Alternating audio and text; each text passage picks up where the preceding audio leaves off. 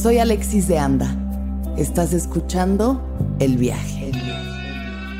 Una producción de Sonoro. Un espacio que invita a despertar la conciencia.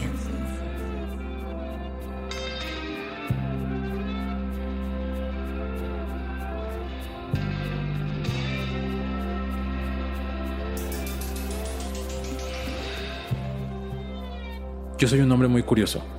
Me encanta la filosofía. Me encanta conocer. Y sé que nunca voy a conocer todo lo que quiero conocer. Pero me encanta conocer la belleza y lo que no está padre. Y lo que me duele y lo que no me duele. Y me encanta conocerlo acompañado y acompañando. Ese soy yo. Jaime, bienvenido seas al viaje. ¿Cómo estás? Mucho gusto, Alexis. Muchas, muchas gracias por invitarme. Muy contento, muy contento. Amo tu pesta de planetas. Estás me cuenta, está increíble. Hoy, hoy extremadamente cósmica. Me encanta. Es que vengo regresando de la ayahuasca, entonces necesito estar así, ah. más cósmica que nunca. Muchas gracias por venir. Estoy muy feliz de tenerte aquí. Eh, me encanta lo que vamos a hablar hoy y lo que vamos a platicar, porque pues como bien dices, es un tema que está de moda, que a todo el mundo le interesa. Y este tema es el poliamor. Tan, tan, tan. Ay, qué buena onda. Me encanta, me encanta. Bueno, antes que eso, me gustaría, Jaime, que nos platiques un poquito de ti, de tu camino, de lo que te ha llevado ahorita a estar comunicando lo que estás comunicando y hacer lo que estás haciendo. Sí, creo que fíjate, algo que con lo que me gusta empezar ahora que ya me acordé, yo no me acordaba. Yo era monógamo, monógamo, monogamisísimo Disney, así. Yo buscaba al principio azul para casarme. este, estuve este, comprometido dos veces para casarme. Oh, y no sucedió. Rey del compromiso. Ajá. sí, hubiera sido un grave error. Cualquiera de las dos hubiera sido un grave error. Pero esto, em, y estoy en una relación en este momento poliamorosa desde hace tres años, más o menos. Y, pero yo con una de estas personas llevo ocho años. Yo cuando lo conocí le dije, yo soy monógamo. Él me dijo, soy poliamoroso. Y dije, pues eso a mí no me gusta. Allá con tus cosas. Este me dijo, no, seamos monógamos. Está bien. Y eventualmente empecé como a abrirme. Es una larga historia, pero algo que sucedió después, ya en haciendo investigación para la maestría, este, haciendo todo esto de contenido y demás, me encontré con un libro que me regaló un amigo hace 15 años, que es este Amor líquido de Sigmund Bauman. Ok. Y le dije, ay, qué padre, voy a usar para la tesis. Lo abro y en la portada está firmado por mi amigo y dice, para mi amigo poliamoroso Jaime. Yo ni sabía que años. Era, yo ni sabía que era hace 15 años esas cosas, pero siempre he estado como desde la carrera en psicología era la idea como estudiar diversidad, diversidad de relaciones, relaciones abiertas, sexualidad y todo eso. Entonces, pues yo creo que este hombre dijo, este va para allá. Vio lo que todavía no veías. Sí, entonces pues de ahí salió, este, se me hizo muy interesante. Siempre me ha interesado esto de las relaciones, se me hace muy, muy padre, humanas en general, y la parte romántica en la comunidad queer. Esta idea de las cosas que no nos sirven en la monogamia, pero que repetimos, o que no nos sirven en la heterosexualidad, en cuanto a cómo relacionamos eh, personas heterosexuales, que no nos sirven a los gays, por ejemplo, pero que queremos agarrarnos con todas nuestras fuerzas porque nos dijeron así es. Tú aférrate de esta creencia, aférrate a ella con garras así. Sí, claro. Yo, me acuerdo que yo tenía la idea de yo soy muy controlador y soy muy así, me gusta ser macho, yo, ya sabes, a pesar de que eh, claramente ahorita ya no. Pero yo tenía como este conflicto en mi cabeza todo el tiempo de que yo decía, yo quiero conocer un hombre grandote, fuerte, un así que me rescate, que me cuide, que me cargue. Ajá. y yo terminaba siendo ese en la relación. O sea, siendo con gente físicamente más grande que yo, pero o yo terminaba siendo el que mantenía la relación económicamente o emocionalmente, o el que papachaba, el que guiaba, etcétera. Y fue así como, pues que yo quiero ser la princesa y el príncipe. O sea, yo quiero ambas cosas. Sí. Y ninguna me funcionó. Entonces de ahí empecé como esta parte de cuestionar cómo me relacionaba, cómo era yo, quién era yo. Y por azares del destino me encontré con esto de lo que se llama ahora el poliamor. Y me interesó muchísimo. Me di en toda la torre, me hice mucho daño, le hice daño a algunas personas. Esas personas me hicieron daño a mí también. Todo desde un lugar de que no sabíamos qué estábamos haciendo. Encontré una comunidad poliamorosa en México que me recibió eh, con los brazos abiertos siempre y cuando yo demostrara que yo era elevado, iluminado, perfecto, mágico y que no sentía cosas humanas. y, al ajá, y al demostrar cosas, sentimientos humanos como los celos, como la tristeza, como el miedo, me juzgaron, me rechazaron, me crucificaron y yo así de, qué horrible es el poliamor. ¿Y cómo sostenían esa comunidad? Pues todo, es que todo el mundo vive así. O sea, todo el mundo en esa comunidad es como él. Ah, no, es que no has leído a Brigitte Vasallo. Lee a Brigitte Vasallo. No has leído este otro libro. Y es como de. desde el intelecto. Híjole, pero deja desde el intelecto, desde esta cajita de superioridad moral en, los que, en la que todos y todas están subidos, subidas y te ven hacia abajo. Yo me sentí muy mal porque yo dije, claramente el que está mal soy yo, claramente el que está haciendo mal yo, o sea, ya, ya, me, ya me di en la torre, ya nos hicimos daño y aparte estas personas me refuerzan la idea de que yo lo estoy haciendo mal. Entonces las personas monógamas me dicen que yo estoy mal porque no soy monógamo y las personas poliamorosas me dicen que yo estoy mal porque no soy un verdadero poliamoroso. Afortunadamente encontré contenido mucho más compasivo, mucho más amoroso, mucho más ético, encontré una comunidad muy bonita en Estados Unidos, eh, en línea, por supuesto. Y dije, oh, espera, tal vez esto no es todo. Y encontré que muy poco de esto había en español y no había un espacio. Yo no encontré un espacio. Yo, quería, yo buscaba un espacio así porque lo necesitaba yo. Claro, sí. Y no hubo. Sí. Entonces dije, pues, ¿qué hago? Si no, hacerlo yo. Pues obviamente hay que crear el espacio seguro. Y así es que empezó Gotitas de Poliamor.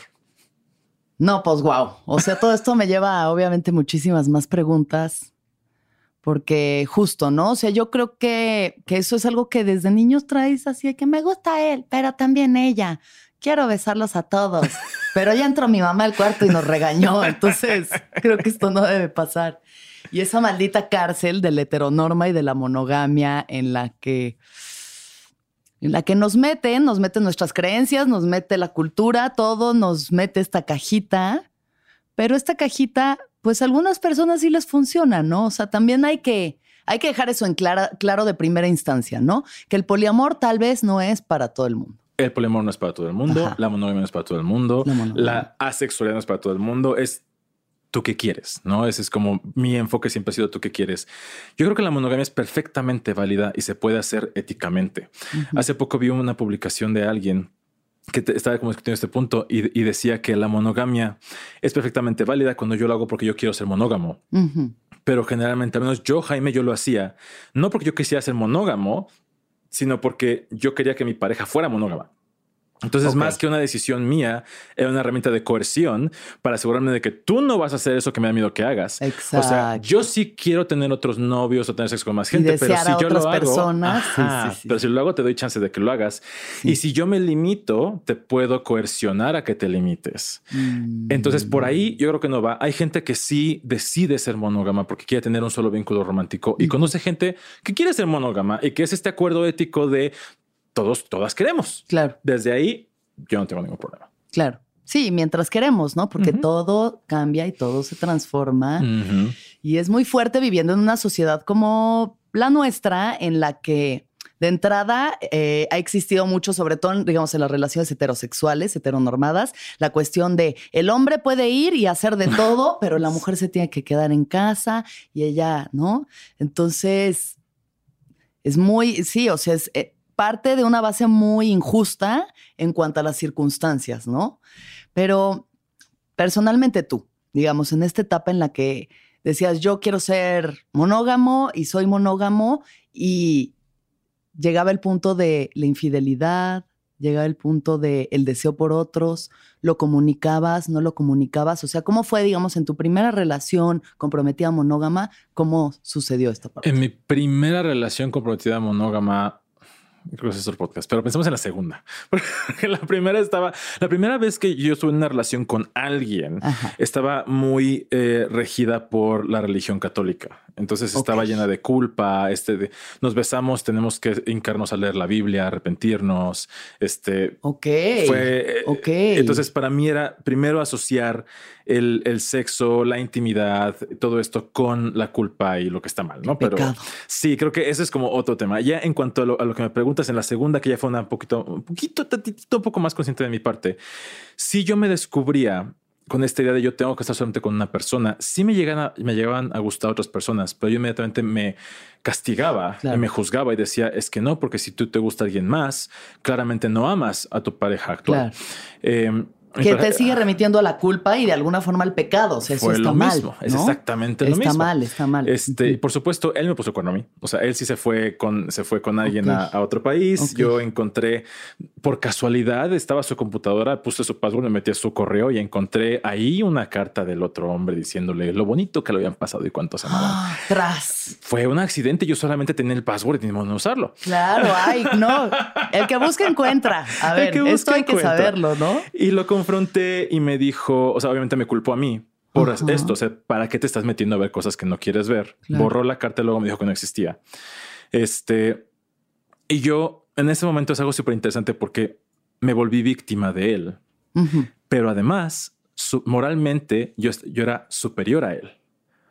Porque tú no habías traicionado la relación. Yo no te traicioné. Ajá. O sea, yo me aguanté mis deseos. Tú no. Entonces, pobrecito de mí y la sociedad me lo reforzó. Claro. En este caso particular mío, siempre hago como esta pausa de que esto que yo cuento en particular de esta historia no aplica en relaciones donde hay violencia extrema, donde hay gaslighting, donde hay abuso. Claro. Porque luego dicen, Jaime, es que no puedes comparar. No estoy comparando una relación de abuso a lo que me pasó a mí. Sí. En este caso, donde estábamos más o menos en igualdad de poder, yo me puse en un lugar superior moral. Y eso me lo llevé como a mis siguientes relaciones, ¿no? Esta idea de, es que si yo traiciono, si yo amo a alguien más y a mí me gusta alguien más, moralmente yo voy a perder. Mm. Entonces esta competencia de quién está bien, quién está mejor, quién lo está haciendo de mejor forma. Que es una competencia que yo traigo desde, la, las, desde inicios de la existencia, ¿no? O sea, cuando uno es chiquito es quién es el mejor. Siempre estás compitiendo por quién es el mejor. Claro. Y en afectos es igual. ¿Quién es tu mejor amigo? Pero el mejor amigo. Y tienes que ser su mejor amigo también. Y si, no, si no eres su mejor amigo, entonces tú estás haciendo algo mal. Y eso es lo que empezó a dictar con mis relaciones, empezar a buscar ser el mejor, constantemente. Y me alejaba realmente a conectar con qué quería yo. ¿Y qué querías tú? Claro. Porque tampoco veía a la persona que tenía enfrente, sino la que tenía que ser la otra persona. Ajá, sí, esa proyección. ¿Y cómo hiciste para ir soltando todas estas pues estos condicionamientos, ¿no? O sea, empezando por los católicos, porque pues, o sea, yo estoy pensando en las personas que están allá afuera pasando por estas etapas por las que tú ya has pasado, que seguro en tu contenido van a encontrar todos estos viajes, pero digamos, acá resumido, ¿qué has hecho para ir soltando o saliendo de estas cárceles tan horribles y aprisionantes? Creo que lo más importante, o sea, ya en retrospectiva, no podría decirlo como desde, como de atrás para de, adelante, sino de adelante para atrás. Lo que yo encuentro hoy es la compasión, de tenerme compasión, que no es tenerme lástima, sino poder entender que yo en esos momentos estaba haciendo lo mejor que podía con lo que tenía. Exacto. Que las personas con quienes me relacionaba eran sus mejores herramientas. O sea, me costó mucho trabajo entender que esta persona que me puso el cuerno y me gaslighteó de cierta forma era la mejor forma que él conocía. No tenía otra. Esto no quiere decir que lo voy a aceptar y no quiere decir que lo voy a justificar. Claro. Pero lo entiendo. Sí. Y cuando lo entiendo así, dejo de ser una víctima yo y me empiezo a ver un agente en cuanto a que tengo agencia, puedo hacer algo al respecto y puedo tomar decisiones. Responsable. Exactamente. Y yo decido qué tanto riesgo obtengo, porque me da mucho miedo la incertidumbre. No, yo amaba en la monogamia esta fantasía de certeza de ya somos nuestros amores de nuestra vida, ya. Qué paz lo logramos, llegamos, podemos dedicarnos a otra cosa. Sí. Y cuando me di cuenta de que no, como decías, todo cambia, la gente cambia. Yo decía, pues que no quiero que cambies. Me acuerdo que una, con una pareja escribí un contrato literal, taipé un contrato de, este con todas las reglas que teníamos en la relación. Lo imprimí por triplicado, lo firmamos y pues no funcionó, no sirvió de nada porque todo esto venía del miedo, del miedo a que no quiero que cambie, del miedo a que vas a cambiar, a que me vas a dejar, a que no me vas a amar. Y el estar tan enfocado en el miedo no me permitía estar enfocado en el amor, en lo que sí quiero, en lo que sí me gusta, en lo que sí me das. Hoy sigo teniendo miedo y sigo validando mi miedo. Y también me gusta enfocarme en lo que sí hay. Ok. Yo a mis parejas todavía les digo así de, oye, dime que vas a querer toda la vida, aunque no sea cierto. Yo Solamente ahorita me reafirma, ¿no? ahorita lo necesito, me lo puedes dar y me puedes decir que no y está bien para mí. Sí. Y tener como esta situación de realmente ver a la otra persona como un ser humano, no como este príncipe azul. y yo ser un ser humano realmente también, ¿no? Que suena, suena absurdo tal vez, Pero no, cero absurdo. o sea, es súper necesario, súper necesario recordarlo, porque de entrada, a ver, uno no está haciendo nada más que proyectar en el otro, proyectar sus anhelos, sus deseos, sus miedos, sus heridas, sus fantasías. O sea, a ver, generalmente ni siquiera estamos viendo a la persona. O sea, yo te estoy viendo, pero yo no sé la complejidad, las miles de capas que hay detrás de lo que estoy viendo, ¿no? Entonces yo quiero lo, o sea, veo lo que yo quiero ver. Y las expectativas que le ponemos a alguien, cuando conocemos a alguien y nos gusta y nos interesa, es como, o sea, yo es de remate, ¿sabes? De, podrá ser un buen marido, podrá ser el padre de mis hijos. Ni siquiera sé si me gusta el güey o sí, ¿sabes? O sea, no podrá ser alguien con quien puedo ir a echarme unos chupes y bailar. No, no, podrá ser él el legado de esta familia. Y es como, güey, pobre ser humano, o sea porque lo estás midiendo con una vara muy alta e imposible. Claro. ¿No? O sea, eso aprisiona y mete entonces ya en un voy a calificar y entonces ya voy a ir palomeando la lista y eso es lo más cruel que le puedes hacer a otra persona porque no le permite ser. Le invisibilizas. Es, eh, hay, un concepto en, no voy a decir en la monogamia, tal vez en monogamia, la monogamia tradicional, pero no socialmente un concepto que yo escucho y me llega mucho es la reciprocidad la reciprocidad está entendida como yo no te puedo pedir nada que no te voy a dar. A mí eso me parece absurdo, porque yo no sé si tú necesitas lo que yo, lo que yo necesito. Claro. Y esta idea de hablar siempre en plural es que vamos a hacer esto, es que tenemos que hacer esto. No te estoy viendo a ti. Estoy, como dices, asumiendo que tú necesitas y quieres lo mismo que yo y no te estoy viendo. Exacto. Cuando en alguna una relación que tuve, me acuerdo que yo conocí a esta persona lo vi, está con un amigo que me acompañó para ver si no era un asesino serial. Ah, Entonces, este. Muy importante. Ah, ¿eh? sí, claro, porque fue como cita de Grindr. Sí, sí, sí. Entonces lo vi y me dijo, si te gustó? Y le dije, amigo, con este hombre me voy a casar. ¡Ay! No.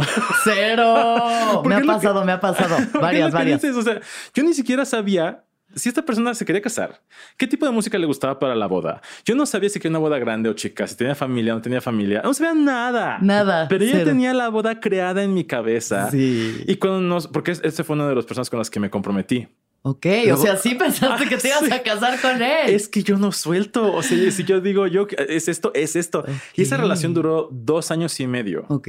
Y una vez me dijo él, ya, este, ya después de nuestra relación, me dijo, es que esa relación duró dos años más de lo que debió haber durado y fue por ti.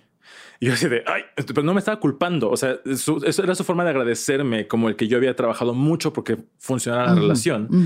Pero tenía toda la razón. Yo a las tres semanas, yo ya sabía que éramos incompatibles. ¿Cómo sabías que eran incompatibles? Ay, porque me dolía mucho. Te dolía. Me dolía mucho, mucho, mucho, mucho. Buen indicio para saber que no va por ahí. Y es que algo que he aprendido hoy es que construir una relación me va a incomodar porque necesito cambiar, necesito adaptarme, necesito conocer, necesito transformarme en lo que voy a hacer contigo sin dejar de ser quien soy sin ti. Sí. Sin embargo, no es lo mismo que me incomode a que me duela. Claro. Yo no conocía la diferencia. Yo decía claramente esto me duele porque estoy creciendo, porque el amor duele, porque así es. Hoy lo veo en retrospectiva. Hay necesidades básicas que yo conozco de mí hoy y que puedo reconocer y que puedo expresar, que en ese tiempo yo decía que son tóxicas y malvadas, entonces me las negaba, no se satisfacían y yo me adaptaba a lo que había. Y así estuve dos años. Eso es algo que una, hay un güey que se llama Borja Vilaconde, que es un, este, pues como un autor y un, este, ya sabes, eh, orador de mm, el, el, enneagrama y como varias cosas así terapéuticas.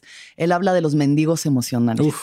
Entonces creo que el mundo está infestado y todos tenemos y hemos pecado de ser mendigos emocionales muchísimas veces. Entonces aceptas las migajitas que te tocan, lo que sea. Si te toca medio bolillo chido, si te tocan tres migajas chido, y es como es tanta la necesidad de ser amado, validado, que eso pasas por encima de ti constantemente y la mente es experta en racionalizar. Sí, y yo me di cuenta que yo era un mendigo emocional, me encanta me encanta el concepto. Sí. Pero fíjate que yo me di cuenta que yo culpaba a las otras personas de ser emocionalmente no accesibles, inaccesibles o emocionalmente este, codos o lo que sea. Y viéndome hacia atrás, yo nunca pedí. Porque a mí me enseñaron que pedir está mal y pedir es grosero. Entonces era más como llegar y preguntarte, oye, ¿qué tienes disponible? Y de eso disponible, ¿qué no te molesta darme? Y eso que no te molesta darme, pues a ver, escojo a ver con qué, pues no me quedo con tanta hambre. Ahora, por ejemplo, ahorita que, de pronto deiteo o salgo con gente, mm. eh, después de un proceso muy largo de conocer qué quiero yo, yo llego y le digo a la persona, este, lo acabo de hacer hace poquito, decide, oye, me gustas mucho, me caes muy bien, primera date, o sea, si hubo un clic, platicamos padre. Sí.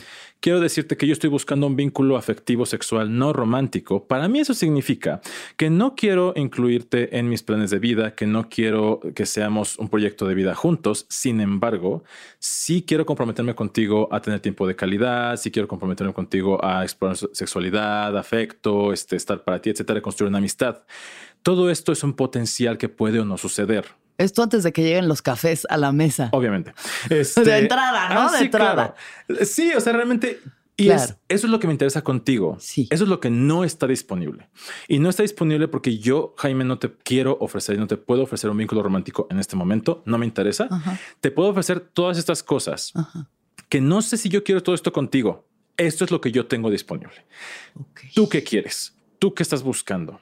Y cuando la persona me dice, ah, eso está bien, yo no lo acepto. Ok. Porque yo no acepto, hoy he estado empezando a, no aceptar menos que un super sí, un sí entusiasta. Porque yo no me voy a responsabilizar de lo que tú quieres. Porque yo me la pasé responsabilizando a mis parejas de lo que yo quería, diciendo, bueno, este, pues lo que tú quieras. Y luego me quejaba de que siempre comíamos lo mismo. O bueno, pues como, cuando tú quieras. Y que me quejaba de que nunca pasaba. Entonces yo no quiero cargar esa responsabilidad. Yo no quiero que tú seas un mendigo emocional cuando te relacionas conmigo. Yo no voy a aceptar algo que no sea un super sí. Y si tú no tienes un super sí conmigo, yo no quiero relacionarme contigo. Porque no quiero esta dinámica ya. Es mi responsabilidad.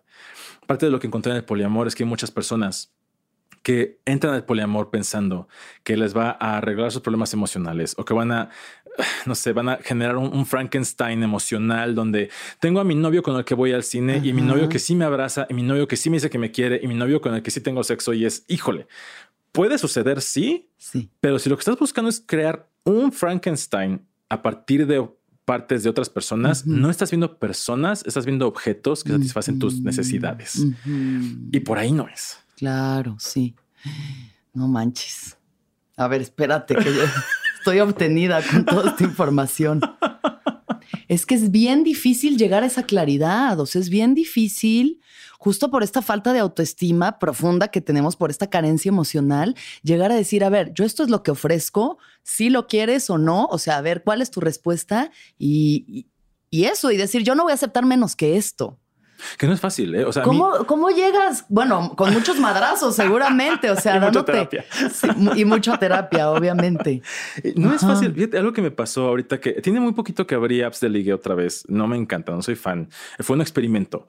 Este, y algo que me di cuenta es cuánto rechazo hay, y está bien, ¿eh? no digo que esté mal, pero es el tener tanta, tanta disponibilidad de personas y tanta disponibilidad de conexión, también es un exceso de disponibilidad de rechazo al que yo no estoy preparado. Yo no estoy preparado para recibir tanto rechazo. Claro. Cuando digo ahorita, yo no estoy dispuesto a aceptar menos que un super sí, no me es fácil. El decirte yo quiero esto, esa es mi vulnerabilidad de quién soy yo, recházame así, sí. no me es fácil y no lo hago todo el tiempo. Y aquí es checarme, Jaime, hoy estás dispuesto a que te rechacen, estás listo para recibir un rechazo, porque si no, no me voy a poner ahí. Hay días que, que no abro las aplicaciones o que no hablo con gente o que digo solamente voy a contactar personas que sé que me siento aceptado, validado, porque no estoy emocionalmente fuerte para aceptar un rechazo. Lo que yo veo que pasa con las apps de ligue, por ejemplo, es que hay gente que lo toma como si fuera TikTok, ¿no? Así swipe, swipe, swipe, swipe, swipe. Sí, sí, ya es un nivel de consumismo, porque es eso, es consumismo y es más, más, más, más, más. No, ya no, dos cositas que no me gustan de ti, bye. El que sigue, el que sigue, el que sigue. Híjole, acabo de ver una analogía que me fascinó. Es este, es un artículo que hablan de Brigitte Vasallo, pero que dice que el, el, eh, en Francia, no sé si es cierto, pero me gustó la analogía, que en Francia están como la comida que es como chiquita, poquito, muy bonito, muy gourmet, así este, muy rico y precioso. No es una experiencia comértelo, es poquito y ya. Y de este lado del mundo, la experiencia de comida es come todo lo que puedas hasta que casi vomites de que comes mucha grasa, sal y te sientas lleno y satisfecho. Hinchadísimo, Hinchadísimo. Sí, sí, sí, sí, sí. Y este consumo de cuerpos, consumo de afectos, es algo similar. Sí. Y nos volvemos esclavos de esta libertad supuesta, entre comillas, porque pensamos como puedo comerme todo lo que hay, me lo tengo que comer todo. Claro. Y no es un detenerme a, decir, ¿qué me quiero comer? Me pasó con hace poquito fui a un restaurante y pedí un platillo que estaba muy grande y me lo empecé a comer y me sentí bien, como a la mitad del platillo. Y dije, ay, me lo tengo que acabar. Luego dije, ¿por? O sea, ¿por qué me lo tengo que acabar? ¿Quién decidió? O sea, ¿quién decidió que esta porción era perfecta para mí? Nadie me preguntó cuánto. Claro. Y entonces empecé como a pedir, ay, tráeme, tráeme medio. Es que te lo voy, cómamelo completo pero solo tráeme esto, que es lo que yo necesito. Porque si no me siento culpable de dejar eso ahí. Desperdiciar. Ajá. Pero yo nunca me cuestioné mis porciones de comida y asumí que los restaurantes mágicamente saben cuánto tengo que comer yo. Claro. Y es lo mismo que pasa en relaciones. Claro. Yo no me cuestionaba cuánto amor realmente quiero, cuánto afecto físico, cuánto validación, cuánto espacio, cuánto, cuánta conexión. Yo asumí que la sociedad sabe y que la otra persona viene preprogramada para darme exactamente lo que yo necesito. En lugar de preguntarme, ¿cuántos zapapachos quiero yo? Platicaba con una persona en la asesoría y me decía, ay, es que le decía, ¿tú qué quieres en esta relación? Y me dice, es que quiero, pues quiero como afecto físico. Le digo, ¿cuánto? Me dice, pues así como que me quiera yo. Ajá, pero ¿cómo se ve? O sea, si yo te voy a dar ese afecto físico, dime cuánto quieres que te dé. Pues no mucho. Le digo, ¿cuánto es mucho? Es que no sé. Le digo, mira, te voy a decir, yo en mis relaciones, mis vínculos ancla, yo cuando estoy con ellos físicamente, yo les pido que me toquen todo el tiempo. O de la mano, o una patita, o, algo. que esté siempre 100% de contacto físico todo el tiempo. Cuando no estamos juntos, con uno de ellos tengo contacto por mensaje cada hora. Con el otro, cada cuatro o cinco horas. Si no nos vemos, una llamada en la noche mínimo. Eso es lo que yo quiero en un vínculo ancla. Y eso tú lo pides y eso el otro decide si lo da o no lo da. Y ahí está la cosa, porque luego me dicen, Jaime, qué demandante, qué exigente. Yo siempre digo, y, algo que le pongo a mis peticiones ahora es un, quiero que me des esto y está bien para mí si me dices que no. Porque tú no, no va a detener la conversación, tú no va a empezar la negociación. Ahí empezamos a encontrarnos tú y yo. Esta idea de que el no va a ser un rechazo que nos desconecta, el no me, me ayuda a entender hasta dónde puedo llegar contigo claro. y dónde puedes llegar tú conmigo y encontrarnos en medio en cosas que tal vez no conocíamos. Sí. El hecho de si yo parto de este mínimo y negociamos, voy a salir perdiendo. Con mis parejas, para mí es un en este momento con estos dos vínculos ancla. Eso es lo que yo quiero con ustedes de forma separada. Con la gente con la que llego a salir, no tengo esa necesidad, pero sí tengo ciertos deseos. No le digo, yo quiero estar en contacto contigo y para mí el mínimo es no quiero que te desaparezcas una semana. Sí, que me dejes en visto. No quiero que me dejes en visto. Eso me pone, o sea, no me gusta. Sí. Y si me dejas en visto, sí te voy a preguntar qué onda y si quiero, no sé.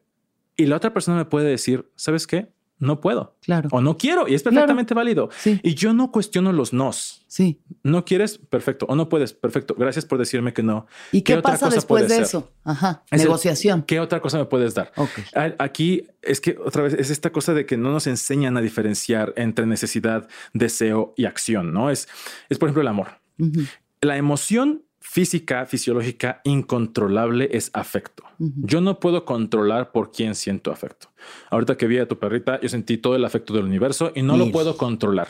Lupe es la reina del poliamor. Híjole, no, Lupe me cautivó. O sea, fue amor a primera vista inmediato. No lo puedo controlar, no puedo hacer nada al respecto. Mi cuerpo reacciona. Sí. De eso a que yo me enamore el enamoramiento es un proceso químico en el que yo estoy intoxicado y tiene cierto tiempo. No es lo mismo que el afecto, porque si ya incluye atracción, ya incluye interacción, incluye estas dinámicas. Y el amor es una decisión. Yo decido amarte. ¿Y qué implica para mí amarte? ¿no? Para mí el amor implica compromiso que no es vamos a estar juntos para siempre. Para mí el compromiso es yo ofrecerte ciertas cosas y hacer todo lo que está en mi poder para cumplirlas. Eso es compromiso para mí, al nivel que sea. Claro.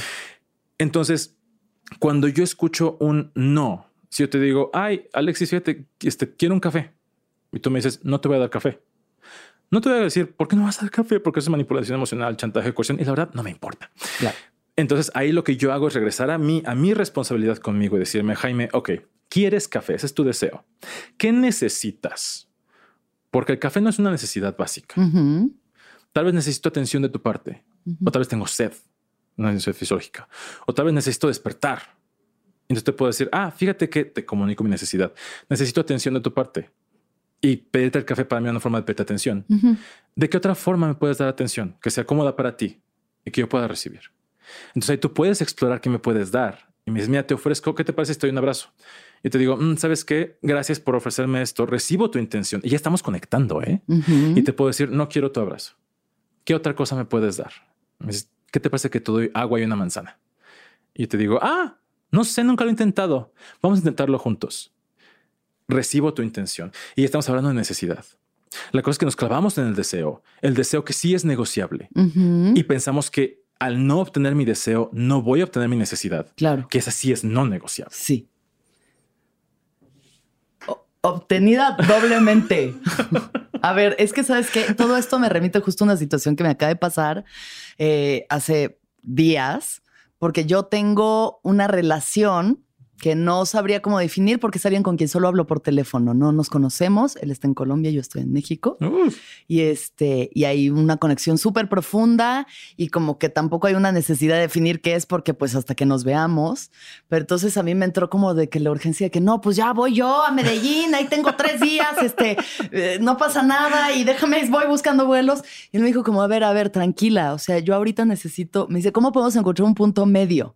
Porque a mí me da mucho nervio, o sea, de, no conocerte, a tenerte en mi casa. Este, yo ahorita también tengo esta otra relación con la que está complicada la cosa y no.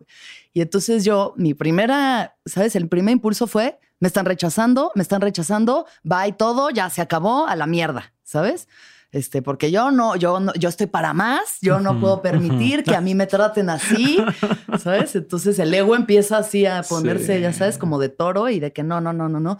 Y luego fue como, a ver, o sea, no le dije nada de esto, solamente como que yo me calmé y dije, a ver, ¿qué herida te está tocando? ¿Dónde está la herida del rechazo? ¿Desde dónde viene? O sea, estás reaccionando a cosas que te han pasado antes, no a lo que está pasando ahorita, ¿no? En su debida proporción y medida.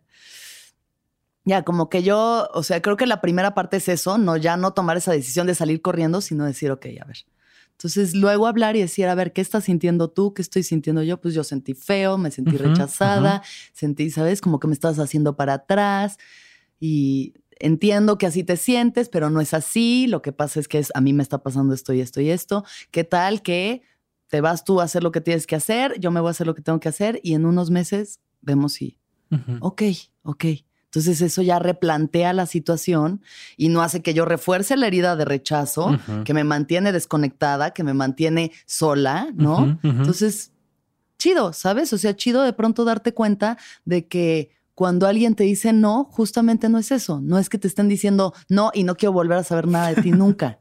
y puede ser algo que yo, otra cosa, otra frase, soy como frasistas que he estado como incluyendo en mi vocabulario, ¿no? A veces cuando mis parejas me piden algo que es importante para ellos y yo no quiero. Y me cuesta mucho trabajo porque digo, no, no te quiero hacer daño. O sea, la primera vez que hice un ejercicio de, decirle no, este, una actividad que tengo de, decirle que no a uno de mis vínculos, yo lloraba. O sea, y él me dijo, quiero que digas mi nombre. Y yo tenía que decirle que no. Y yo lloré y lloré y yo le digo, no te puedo decir que no, no te puedo decir que no porque sé que te duele un chingo, no puedo. Entonces, lo que empecé a hacer es, ¿sabes qué? No a esto, sí a ti. Sí. No a esto que me estás pidiendo, pero sí a ti. Sí, sí te recibo. ¿Qué otra cosa hay? No te suelto. Sí porque no te estoy rechazando a ti como persona, estoy rechazando esta situación. Y algo que este tener ah, ah, fusionadas la idea de la relación y la persona nos lleva a veces a no soltar a una persona porque me gusta mucho la relación que tengo con esta persona, aunque la persona ya no me gusta, o viceversa. no puedo soltar a la persona no me acuerdo cómo lo dije, pero la otra, la otra forma. Sí. La relación, porque me gusta la persona. Exactamente. No me gusta la relación, pero me gusta mucho la persona. No me pasó hace poquito. Hay una persona que físicamente me gusta muchísimo, muchísimo. Lo veo y digo, ay, súper sí quiero, pero no me cae bien. Ah. Entonces, este es súper difícil porque para mí es muy difícil tener sexo con alguien que no me cae bien. No, pues claro. bueno, no hay gente que sí puede, gente que puede. Hay gente que puede tener como ese sexo casual de pues ya llegué, etcétera. Yo necesito hablar con la persona, conectar, tener cierta relación de algún tipo. Entonces lo he intentado un par de veces y hasta se me olvida, ¿no? O sea, de que yo solito como que me convenzo de que no, pero sí, sí, sí. Y no más, ¿no? Y entonces Ricardo, que es uno de mis vínculos, me dice, Jaime, ahí vas otra vez, pero no te cae bien. Y le digo, es que me gusta mucho. Ah. Pero, pero no, la verdad es que no me gusta. ¿No? O sea, sí te atrae, te atrae, físicamente te atrae. O sea, también ponerle su nombre a las cosas es súper importante. Y es lo que decía que hay que diferenciar, ¿no? no me gusta cómo me relaciono con él, no me gusta el sexo con él, me atrae mucho, pero la atracción no implica acción. No soy, no soy, no soy, el, amor no es una condena, el enamorarme no es una condena, es una decisión. Claro. Entonces ya tengo que yo decidir si yo me quiero meter ahí y que lo puedo hacer porque pues ahí me rico. Entonces tal vez, no lo sé, voy a pensar. Háblame de los celos, por favor, Jaime. Ay, los celos, te usa tan bonita. Yo era, yo soy una persona celosa. Cuando la gente me dice, ay, eres poliamoroso, yo sí. Bueno, para empezar, yo no me identifico como poliamoroso. Yo me identifico como una persona ambiamorosa. Otro término inventado, neo, lo que sea. ¿Qué significa? Que significa que yo estoy cómodo teniendo una relación monógama o poliamorosa. La verdad, me da lo mismo.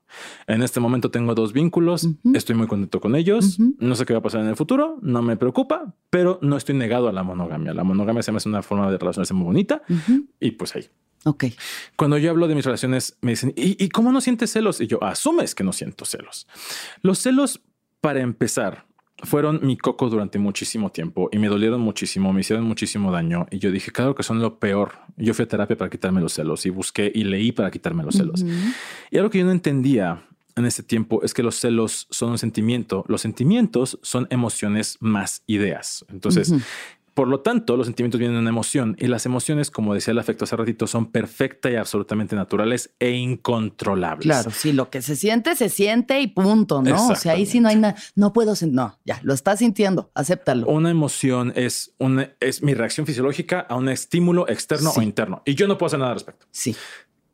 Los celos son esta emoción más la idea de que te voy a perder, el más el miedo, lo que vaya a suceder, que me rechazas, que no soy suficiente, etcétera, etcétera, etcétera. Algo que tú hiciste hace ratito que me gustó mucho cuando platicabas tu historia de, esta persona, que decías, es que me hice para atrás y entonces inmediatamente como que salió el ego y me dijo, no, es que tú, tú mereces más. Exacto. Los celos, a mí me dicen, me mandan mensajes así, ¿no? Es que no te ama, es que no eres tan bueno, es que le te falta, es que no lo has logrado, es que, es que, es que, es que. Sí. Yo antes, mm, como me duelen, pues me hacía para atrás y me movía. Hubo un día cuando empecé en esto de relación poliamorosa que Marco, la persona con la que llevo más tiempo, este, empezó a salir con gente y yo muy valiente le dije, sí, mi amor, sal con quien quieras, vete. La primera vez que salió yo lloré. Y me, Ahí estaban todavía en monogamia. No, ya estábamos abiertos. Ya está en una relación abierta. Y fue así de explóralo. Y le dije, vamos a intentarlo, experimentarlo, ve. Yo muy acá, pensando que lo iba a lograr. Y fueron tres horas horribles, espantosas de dolor. Acabo de leer que el dolor emocional se puede controlar con Tylenol y no lo he intentado. Entonces lo voy, a, intentar porque decía que el rechazo, el rechazo se vive eh, fisiológicamente como el dolor físico. Entonces, que si te tomas un Tylenol, no lo sé, ¿eh? no estoy diciendo que funcione. Pues igual es un efecto placebo ahí que de algo. El helado me sirvió, Taylor Swift me sirvió. Entonces logré como pasar por ese momento. Ok. Y lo que empecé a aprender a hacer es a sentarme con mis celos a escuchar estos mensajes. Y eh, eh, en mi caso, el mensaje que yo recibía mucho de mis celos era, vas a desaparecer. Cuando tu pareja se vaya con otra persona, se va a dar cuenta de quién eres tú y de quién es la otra persona. Y va a ver que tú no eres eso que, él quería porque no eres tan increíble como creía. Tú eres y te va a dejar. Sí, no eres suficiente. Ajá. Entonces, mi primer impulso y el primer impulso que yo recibo de la gente es decirme, no, Jaime, tú eres increíble, la, la, la. Desafortunadamente, aunque viene de un lugar súper amoroso, hacer eso invalida cómo me siento y me hace sentir tonto porque además de que me siento mal, claro, es tan fácil la respuesta como no la tengo. Entonces, lo primero que hice fue validar, ok, sí, sí me siento así, sí me siento menos, sí. me siento hecho a un lado y sí me siento con miedo a desaparecer de tu vida. Y entonces como que se calman un poquito y digo, ah, ¿y ahora qué necesito? Al explorar mis celos yo, empiezo a tocar una emoción de miedo. Y el miedo es una emoción súper importante que tenemos como seres humanos porque me avisa, hay una amenaza, necesito sentirme seguro. Y digo, ah, entonces esos celos me están avisando que yo necesito seguridad. Cuando llega mi pareja y le digo, quiero comunicarte mis celos. Y me dice, va, porque aparte, la neta me relaciono con gente. O sea, mis dos vínculos son una cosa maravillosa. También son una así, banda que está ahí, así, elevados. Y este, me dice, sí, claro. Entonces, por supuesto, yo me aseguro de no atacarlo a él y no juzgarlo a él y hablarle de mis celos y decirle, me siento celoso, tengo miedo a desaparecer de tu vida. Necesito sentirme seguro. Quiero que me digas que soy lo más importante en tu vida. Y está bien si me dices que no. Nada más que hay que me diga que no me va a doler muchísimo. ¿no? Entonces mejor le digo, ¿sabes que No, espérate. Ahorita no necesito negociar. Necesito seguridad. Sí. ¿Qué me puedes dar tú ahorita para ayudarme a sentirme seguro? Entonces, pues, ¿qué te parece que te abrazo? Vamos a intentarlo. ¿Fue suficiente? No, no fue suficiente. Otra cosa. Y empezamos como a explorar, pero ya otra vez estamos conectando. Mis celos no se vuelven ese monstruo que me controla. Mis celos me avisaron de algo súper importante, que es, Jaime, necesitas sentirte seguro. Y entonces empiezo a construir con mis vínculos una lista de cosas que me hacen sentir seguro, validado, importante. Sí. Y cuando yo siento celos, los escucho y digo, a ver, estos celos, ¿de qué me están hablando? Me están diciendo que tengo miedo, que estoy enojado, que estoy triste. Y a partir de esa emoción y de la función que tiene esa emoción, yo pido lo que necesito. Sí. Con otro de mis vínculos con el que no vivo, por ejemplo, cuando él lleva gente a su casa, pues sí me da como el ay en la torre, ¿no? ¿Se comunican todo? O sea, tienen un acuerdo de que todo se comunica. Nosotros sí. Este no es necesario que suceda, pero nosotros sí lo hacemos porque nos gusta. Entonces le digo, ¿sabes qué? Me exploré mis celos y me di cuenta de que me da miedo perder mi lugar en tu casa porque yo no vivo ahí. Entonces me da miedo que haya alguien que ocupe mi lugar. No, o sea, sí vive tu sexualidad, qué padre, qué felicidad. Quiero sentirme seguro en mi lugar en tu casa. No sé cómo hacerle. Me dijo, yo tampoco. dije, bueno, vamos a ver. Experimentamos y eventualmente llegamos al punto en que le digo, ¿sabes qué? Me acabo de dar cuenta que en tu cama yo tengo una almohada. Esa almohada no la compré yo, no es mía, pero yo le puse cierto relleno específico para que quede como a mí me gusta. Ok. Entonces le dije, quiero pedirte que cuando vaya alguien, quites esa almohada y cuando se vaya, la pongas otra vez. Es algo que tú puedes hacer, te sientes bien, cómodo con eso, te estoy invadiendo en tu privacidad. Me dice, no, es perfecta, está perfectamente bien, no tengo problemas con hacerlo. Y entonces yo digo, ah, sí, sé que se va a acordar de mí, sé que se le puede pasar muy bien y que yo no desaparezco. Pero eso fue a partir de experimentarlo. Hemos experimentado cosas que no funcionan. Los celos no son tóxicos, porque lo que nos presentan como celos es lo que hacemos con los celos, ¿no? Dicen, los celos son posesión, la posesión no se siente. La posesión es la respuesta, entre comillas, que nos dan a los celos. Para que no tenga celos, posee. Sí. Entonces los celos no son posesión. Los celos es la medicina que nos da la monogamia tradicional para, para cubrir los celos, ¿no? Ya que tengas a tu marido bien amarrado, ya no pasa nada. Los celos son una emoción, un sentimiento que te avisan de necesidades y si las escucho, yo cuando las escucho, me han ayudado a conectar con mis vínculos. Claro. Y este proceso, digamos, como en, desde que llega la emoción hasta que se llega como al acuerdo, a la negociación, pueden pasar, puede ser casi instantáneo o puede pasar días. O sea, o sea, ha habido, ha habido momentos en los que digo, ay, sabes que como que me siento un poquito celoso. ¿Me das esto? Sí, ok, va. Ha habido veces que es un, oye, me da inseguridad que vayas a dormir con esta persona. No sé qué hacer. Y que sea un, es que yo sí quiero dormir con él. ¿Qué hacemos?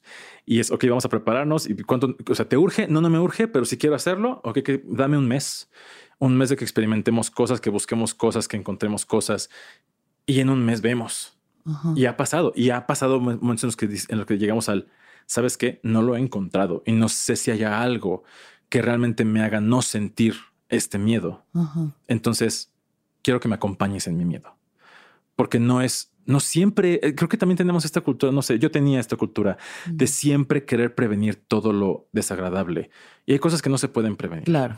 Y más he empezado también a encontrar, además de tratar de prevenir lo que puedo prevenir, es prevenir cómo quiero atravesar eso desagradable, qué voy a hacer mientras sucede.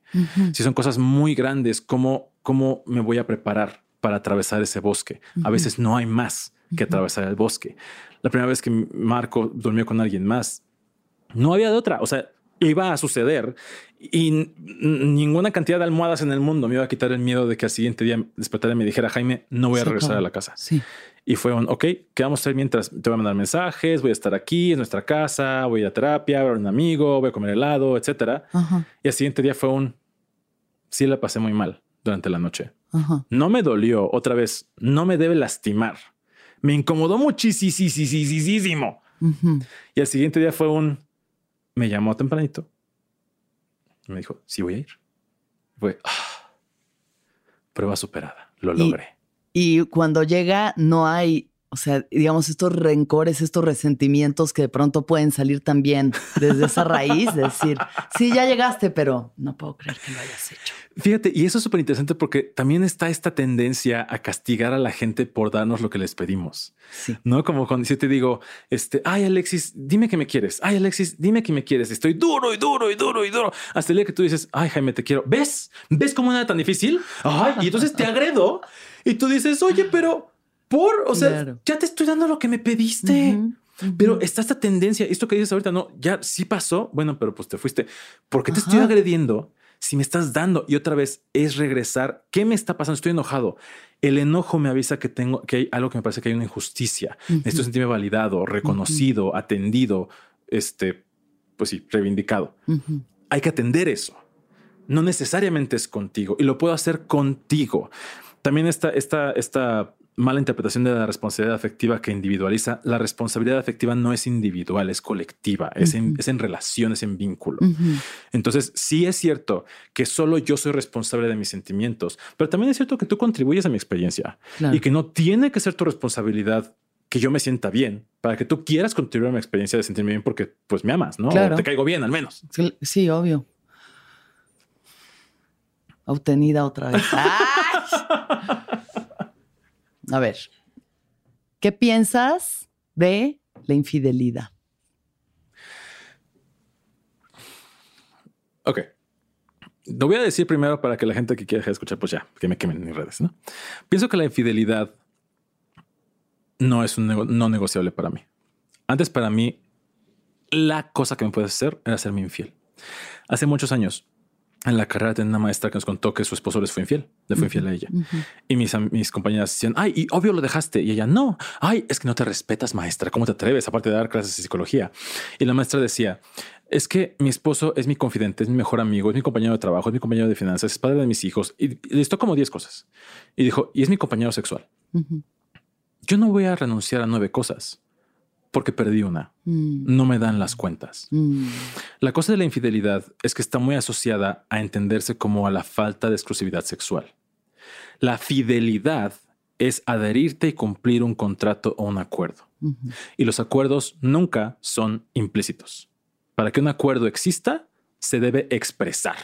No Ay, Jaime, ¿y el acuerdo implícito? No, no, no, no. Si es un acuerdo implícito, se llama expectativa y se llama asumir y se llama tu fantasía. Y estás responsable de tu fantasía.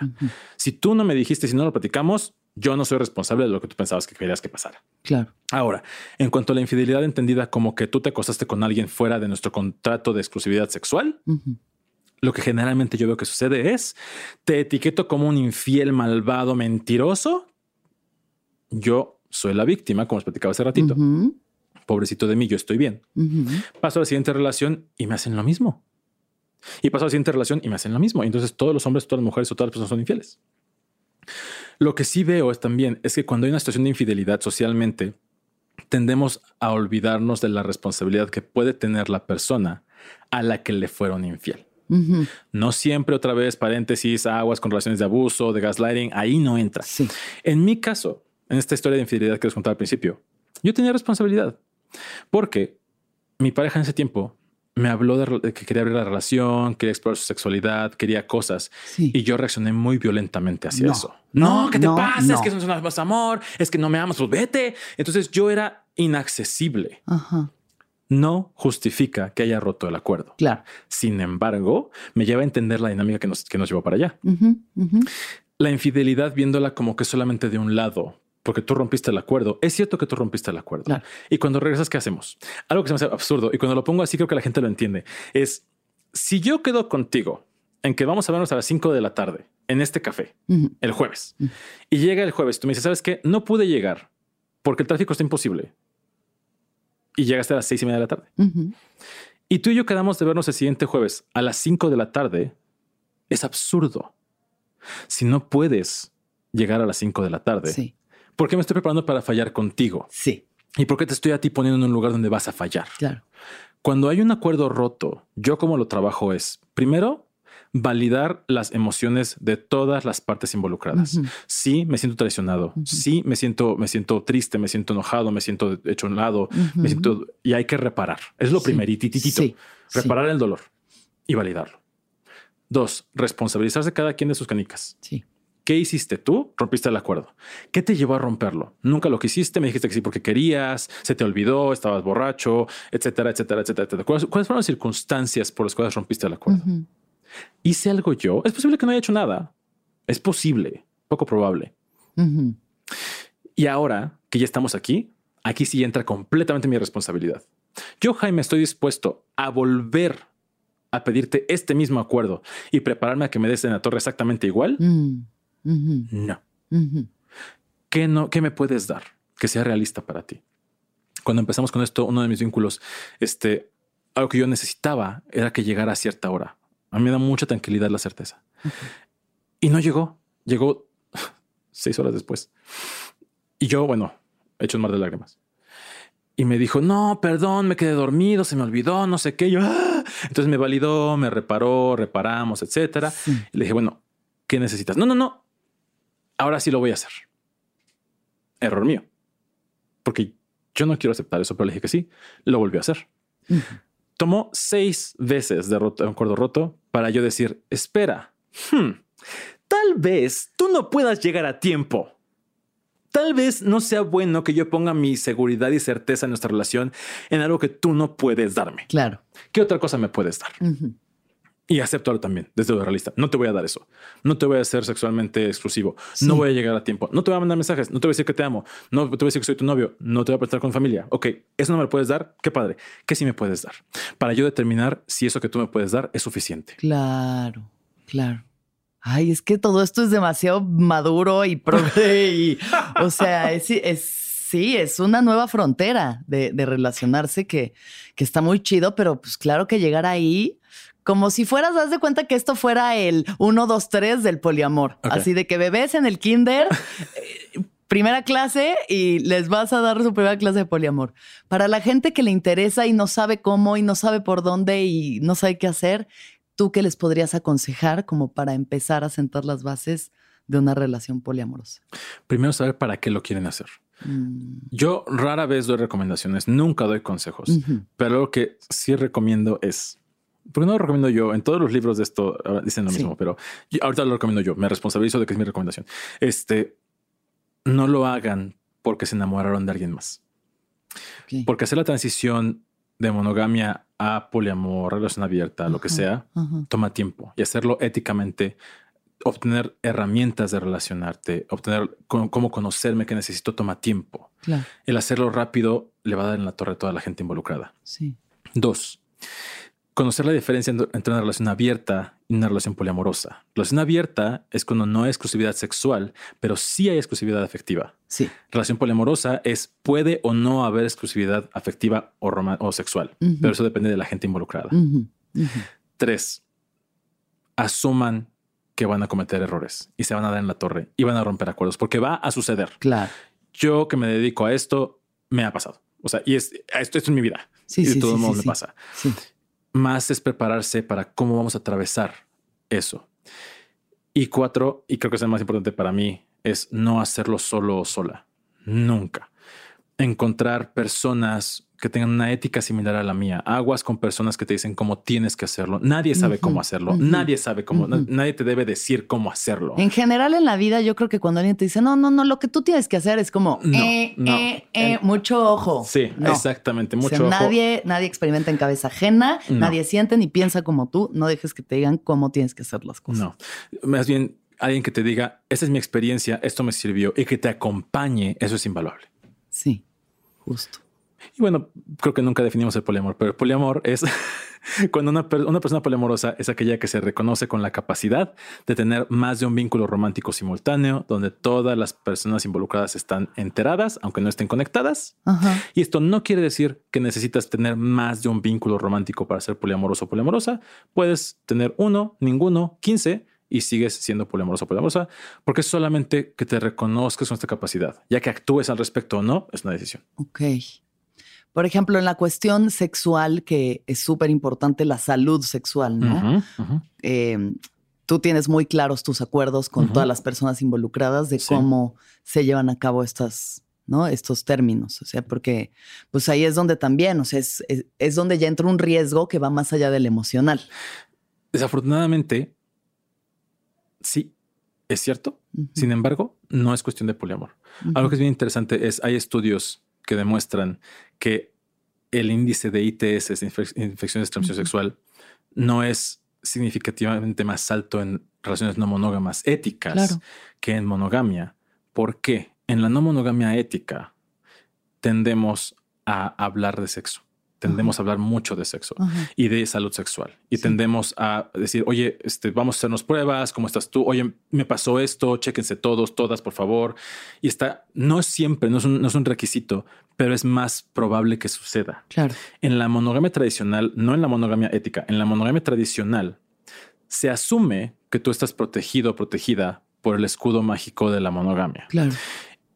Y el no entender que hay periodos de incubación, que hay personas asintomáticas, que hay cosas que tal vez no conozcas, lleva a que hay muchas personas que son portadoras de alguna ITS y no lo saben. Y su forma de relacionarse es tener varias parejas sexuales simultáneas o seriadas, sin protección, sin información. La única hay, hay, un, hay un, hay un, este, una persona, un sexólogo que adoro, David Moncada, maravilloso, que dice que la salud sexual también se transmite. Y el tener una cultura de transmitir salud sexual me parece mucho más importante, ¿no? Algo que yo hago con mis parejas y con las personas con las que me relaciono sexualmente es platicarles, este es mi estatus de salud sexual, quiero saber cuáles son los tuyos, qué necesitas tú para sentirte seguro. Este, y si algo sucede, quiero que estés súper claro que yo te voy a avisar. Sí. No te puedo exigir diagnósticos, no te puedo exigir pruebas, pero puedo poner un límite tal vez de que yo puedo decidir no relacionarme contigo si no tienes pruebas, pero mis diagnósticos y tus diagnósticos son personales y mi salud sexual es mi responsabilidad y de nadie más. Y nuevamente, no tiene que ser tu responsabilidad para que contribuyas a mi salud sexual. Claro, sí. Sí, es impresionante la cantidad de señoras que ves luego en las clínicas, amas de casa, que es como. Es pues, altísimo. el es impresionante. De, VIH, sífilis y gonorrea en amas de casa en amas de casa, así de que, pues. Mm, al parecer, el marido andaba por ahí haciendo sus cosas. Pero sí, todos cuídense mucho, cuídense mucho, seamos responsables, seamos de verdad responsables por nuestro bien y por el bienestar de los demás. Em, ay, a ver, entonces, por ejemplo, yo todo este año estuve en una relación. ¿No? Una relación poliamorosa en la que conocí una mujer muy hermosa, de la que me enamoré profundamente y ella de mí. Y entonces fue como, wow, ah. te amo, yo a ti, eh, qué padre. Ahora, yo tengo una pareja con la que, o sea, ella, ella tiene una pareja con la que lleva seis, ya casi siete años de relación, divinos, ¿no? Él como de qué chido que se conocieron, este, pues cáele a la casa y conozcamos los tres. Y al conocernos los tres, pues resulta que sí, mi vínculo eh, sexoafectivo es con ella, pero con él es solo afectivo, ¿no? Y todo bien, pero creo que, por ejemplo, lo que nos ha pasado a nosotros es que al no hablar de cuáles son las reglas, los límites, ah.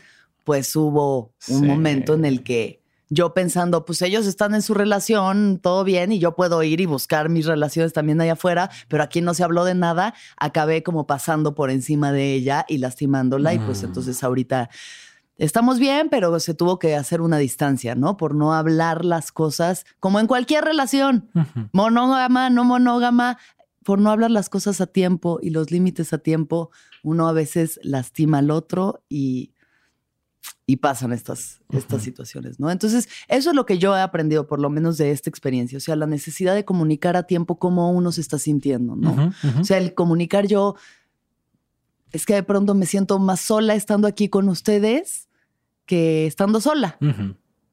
Eh, porque los veo hablar de su futuro y hablar de esta parte romántica, ¿no? Que es algo que nosotros tres no tenemos porque no estamos haciendo planes a futuro de casarnos o irnos de viaje o vivir juntos o así. Eh, y no sé ni siquiera si eso es lo que yo quiero, pero por no hablarlo a tiempo, se generó como ahí una cosa, ¿no? Y entonces cada uno de ellos, por no hablar las cosas a tiempo, y en vez de decir, a ver, ¿qué podemos hacer? ¿Cómo podemos como retomar el camino, ¿no? Negociar y ver a dónde nos sentimos todos bien fue solo como, bueno, pues, este, todo mm. bien, ¿no? Estamos bien, estamos tranqui, eh, todo chido, ahí nos vemos luego. ahí estamos y siento que estamos todos, o sea, tranquilos, pero también se siente esta cosa que es como, la falta de información. Sí, es ahorita tú mencionas reglas. Las reglas, yo tiendo a alejarme de las reglas, porque las reglas buscan controlar y limitar el comportamiento de otras personas. Y vienen del miedo generalmente. Me da miedo que pase esto, te pongo una regla. Eh, en relaciones, eh, lo que yo le llamo relaciones éticas, hablo más de acuerdos y límites. Los límites no son reglas porque solamente son acerca de mí. No un límite es una acción que yo voy a llevar a cabo para cuidarme que no requieren ni tu participación ni tu consentimiento. No, por ejemplo, yo no voy a estar en una relación con alguien que no quiera tomar agua. No sé, es un absurdo, pero o yo no voy a estar en una relación con alguien que no vive en México porque no quiero una relación. Este, e, esa es una acción que yo voy a tomar. O no voy a estar en una conversación donde, donde alguien grite, incluyéndome a mí. Si alguien grita, en ese momento mi límite se activa y me retiro. No necesito decirle a nadie. Y ya los acuerdos que se flexibilizan a partir de esto. No tú que decías, no lo hablamos. Y sí, lo que te digo, nos damos en la torre porque a veces ni sabemos cómo, ni sabemos por dónde. Claro. Y saber qué va a pasar eso. Es lo que decíamos, como es que nadie sabe cómo hacer esto, no sabemos cómo funciona. Pero hay otras personas que ya lo han pasado, ¿no? O sea, es ahí donde dices esto, la comunidad, o sea, generar una comunidad con personas que ya viven de esa manera, que ya han experimentado ese tipo de relaciones y pueden por lo menos aconsejarte justo desde su experiencia, ¿no?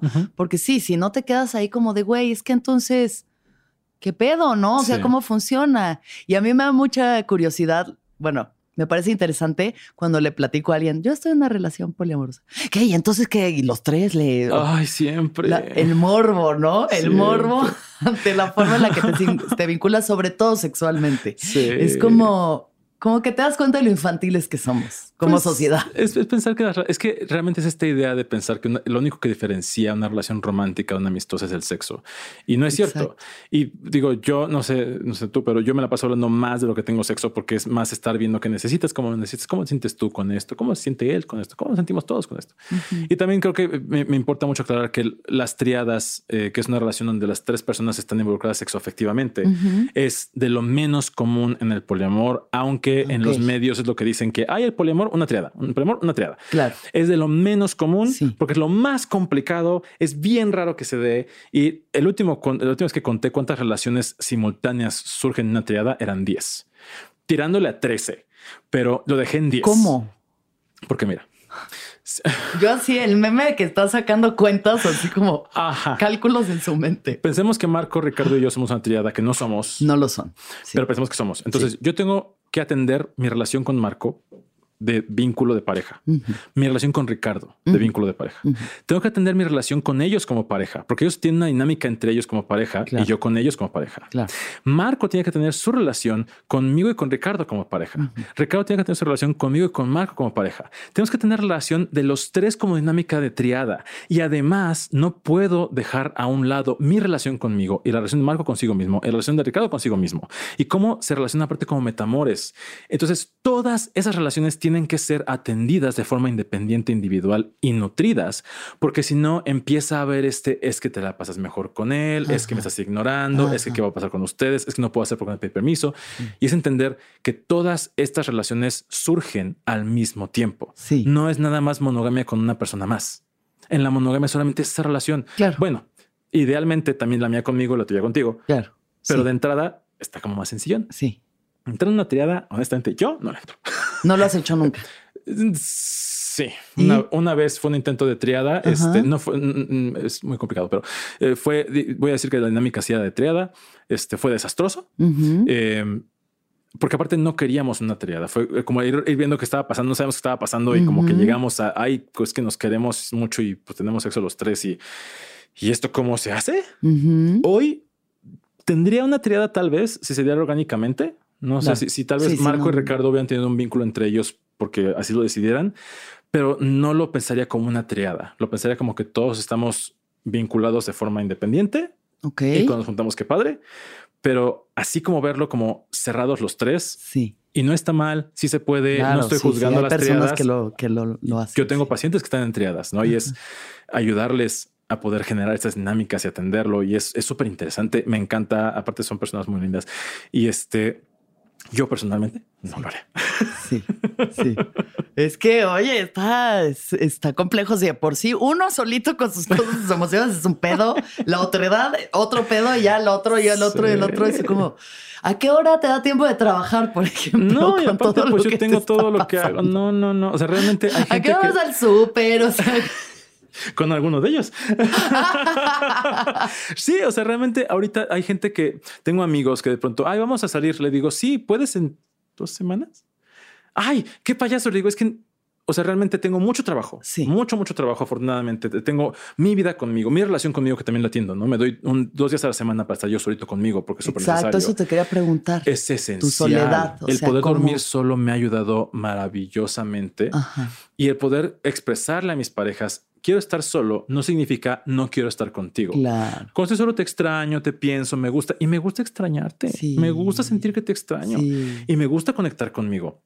Y hay amigos que puedo que me dicen, ah, vamos a tal hora. Yo solo te puedes hasta tal hora. Fíjate que tengo esas horas ocupadas porque mi vida es muy apretada. Google Calendar es una cosa maravillosa. Yo tengo un calendario con Marco, uno con Ricardo, uno yo, uno los tres. Este, entonces ya, ah, voy a ver a este, ahorita que empecé a salir con gente, ¿no? Que estoy saliendo con un par de personas y que es así de, ay, pues te puedo ver el martes después de mi entrevista, de 12 a tal hora y luego me tengo que ir a descansar porque necesito estar yo también solito. No es, no es atiborrarme de, de, de, pues actividades. también. Y eso es parte de ser responsable. ¿Qué sí te puedo dar desde yo sentirme bien y no sobresaturarme y nada más dar por dar? Claro. Ahora, tu familia, tu, tu, tu núcleo, tu sociedad, este, más allá de tus vínculos, ¿cómo ha sido esa reacción, esa evolución? Estoy súper privilegiado, honestamente. Estoy muy privilegiado porque mi vida personal, mi estabilidad económica no depende de mi sociedad actual ni de mi familia. Sí. Eh, en algún momento tuve una persona en una asesoría que me decía, ah, yo quiero hacer lo que tú haces, tener una cuenta de Instagram. Y decía, no, espérate, porque tienes diez y tantos años y dependes de tus papás que son súper ortodoxos y no tienes trabajo y te van a rechazar. Y si te rechazan, tu vida puede correr peligro. Claro. No te pongas en peligro. Claro. Yo eh, di clases durante 17 años, me fue muy, muy, muy, muy bien. este, al menos no económicamente, pero en cuanto a reputación al punto en que los últimos años que di clases, este, que yo ya estaba en este, en este tipo de relaciones, mi reputación como maestro estaba por encima de mi sexualidad. Y mi, mi, también otra vez mi privilegio, el privilegio que tenía en este, en este lugar era yo me relaciono de esta forma y soy público al respecto. Si no te gusta, córreme. Porque yo estaba en una posición en la que yo podía hacer eso y mi vida no dependía de que no voy a encontrar trabajo porque voy a encontrar trabajo. Claro. Que es un privilegio y estoy súper consciente. Sí. Mi familia, pues también de pronto deciste, y ahora, ahora qué tres. Este, pero me acuerdo cuando le, dije a mi mamá, este, ay, fíjate que Marco y yo tuvimos una relación con esta persona, ya no existe, ya no está. Pero ahora yo tengo una relación con esta otra persona. Entonces quiero estar con mi, con mi hermana, con, mi, con mis sobrinos, con mi hermano, mi mamá. Uh dije, pues esto es lo que hay si tienen preguntas, aprovechen porque si a alguien le pueden preguntar es a mí. Sí. Entonces yo me dedico a esto, échenle, denle. Y me hicieron todas las preguntas del mundo. Me acuerdo que mi mamá me dijo, oye hijo, pero si viene Ricardo, ¿cómo voy a tratar a Marco? Le digo, no es mi amante. O sea, es, ellos se llevan bien, se conocen, se platican. Son Uno en la cocina, el otro en la sala. Entonces fue como de, pero tienes el shock de no saber cómo, ¿no? Sí, claro. Y el día de la cena familiar donde ella fue, la primera vez que fue Ricardo, que estaba toda la familia ahí, ¿no? Y así de, ay, en la torre. Y estaban mi hermana, ay, ¿qué va a pensar este, su hijo? Este, y yo dije, pues mira, como con todos los niños, como con todos los temas, lo que pregunte. Entonces llega y pues yo soy muy, desde hace rato, yo soy muy físico, estaba de la mano con uno, de la mano con el otro, este, y entonces mi sobrino me voltea a ver y me dice, tío, ¿te vas a casar algún día? Y yo no lo sé, tal vez. O sea, sí lo he pensado, pero no, no, no, no está en mi cabeza. Ah, y voltea a ver a, Ricardo y le dice, ¿y a él lo, lo, amas? Digo, sí, sí lo amo mucho. Ah, y voltea a ver a Marco. ¿Y a él lo amas? Sí, sí. Aparte, este, este niño ha conocido a Marco toda su vida desde que nació, ha estado conmigo. Ah, bueno, sí, bueno, ya. Ahí se acabó la Claro. O sea, para él fue, ah, pues se quieren mucho, qué padre. O sea, no hubo más explicación, no más necesidad. Eh, en cuanto a familia extendida, ha habido familia que me ha dejado de hablar. Sí. Ha habido familia que se ha acercado más. Ha habido familia que me ve en los lives, en Instagram. Hay familia que no me podría ni pasar así en la calle. Claro, claro. Es y también en la calle hay desde que hay gente que se me queda viendo. Cuando voy con los dos, y voy de la mano con los dos, ¿no? O, clásico de que voy estoy en un lugar y que me ven con uno y después vuelvo, a ir, vuelvo a ir y me ven con otro. Y así de, mm, ¿qué está haciendo? hay un Starbucks acá de mi casa donde este El barista ya así de sí, es que generalmente cuando conozco a alguien me gusta verlo en el mismo lugar porque me siento seguro. Soy como un animal de hábitos. Ok. O sea, todos los llevo ahí. Ok. no, pues guau, el agasajo que se dan ahí en el Starbucks. sí, han de ser. Porque, un chismerío. Porque aparte me ubican, ¿no? Por la cuenta de Instagram. Entonces yo digo, ay, bueno, ya saben, X. Digo, no, no estoy fajando con todo el mundo. No tengo sexo con toda la gente que llevo ahí y no es tanta gente. Claro. Pero me han visto con mis vínculos ancla. Ajá. Y con las, con una de las personas con las que estoy saliendo, también he ido ahí. Y es como de segura, o sea, ahí sí le doy un beso y que no sé qué, y que la papacho. Y, es como de, ah, obviamente la gente se saca de onda. Pero también he aprendido que, otra vez, dentro de mi privilegio, el yo normalizarlo ayuda a que la gente lo pueda recibir normalizado. Ricardo es del norte, es de Ciudad Juárez. Ok. Yo no iría a Ciudad Juárez a estar de la mano con Marco y con Ricardo. es más, ni con uno. es más, no voy. Me da miedo. y es parte de estar consciente de mi privilegio y consciente de mis alrededores, ¿no? Sí, sí, sí. yo vengo aquí contigo a hablar de esto y platico mi vida en Instagram también, porque me siento seguro, porque tengo una red de apoyo que me sostiene, porque tengo un trabajo que me lo permite, porque tengo una vida que me lo permite. Cuando la gente me dice, ¿cómo le hago para salir del closet? Yo les pregunto, ¿para qué quieres salir del closet? Si quieres salir del closet para que te acepten, yo te diría, espérate porque quién sabe si lo vas a lograr. Claro. Si tú quieres salir del closet porque te quieres sentir más libre, etcétera, asegúrate de tener tu seguridad como prioridad. Sí. Si no estás en un ambiente seguro, si tu vida, tu estilo de vida, tu lo que sea corre peligro, primero empieza a construir una red de apoyo, empieza a encontrar una alternativa y ya que tengas este lugar seguro, pues ya. Claro. Sí, súper. Gran, gran consejo. Ahí sí. Em, ¿Qué es lo que has visto eh, a partir del el podcast y de, los lives y de todo el contenido que estás haciendo, con, como la reacción del público? ¿Qué es, ¿Con qué te has encontrado? Fíjate que cuando lo, cuando lo empecé a hacer, yo lo hice solamente porque quería generar este espacio. Y cuando empezó a llegar gente, me, dio mucho gusto, mucho, mucho, mucho gusto. Este me, me, es muy bonito cuánta gente llega conmigo como yo hubiera querido llegar conmigo. ¿no? Esta gente que se siente rechazada, que dicen es que me dicen que estoy loco, es que me dicen que estoy mal, es que empezamos una relación, nos dimos en la torre y no sabemos qué hacer, estoy muy dolido con mi pareja o perdí mi relación o estamos en una relación que ni siquiera sé qué está pasando, no sé hacerlo. Y que llegan a, Instagram, que llegan al grupo de apoyo, que llegan al grupo de Facebook y que empiezan a conectar con otras personas, no desde el morbo y no desde la superioridad moral, hay algo que pasa en los lives que yo a la fecha creo que hago los lives para leer los comentarios más que para hablar yo. Claro. Porque empezó a suceder un fenómeno súper interesante que hay una serie de personas que, que son seguidores, seguidoras, seguidores míos, que son maravillosos, increíbles, eh, tienen mucho tiempo conmigo. Y cuando entra alguien al, a un live y dice, dice, me siento muy confundido, me siento muy celoso, me siento muy lo que sea, la comunidad sale. Es, es, híjole, hagan, háganlo un día. Es que es, es, un fenómeno increíble. Sale. ¿Qué necesitas? ¿Cómo lo necesitas? Entiendo que estés triste. Te valido. ¿Cómo te acompaño? Y es una conversación. Yo empiezo a ver las conversaciones y digo, es que me gusta mucho poder generarlo. Claro. Y me gusta mucho ser parte de.